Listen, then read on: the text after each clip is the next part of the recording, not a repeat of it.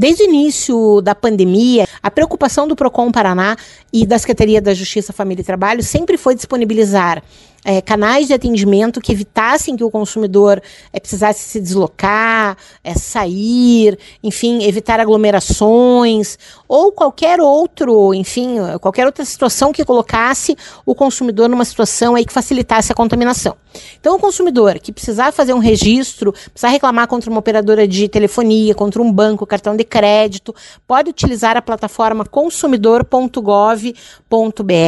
Se eventualmente a empresa não estiver na plataforma consumidor.gov.br, o consumidor entra no site do Procon Paraná e ele vai utilizar a opção Faça aqui sua reclamação.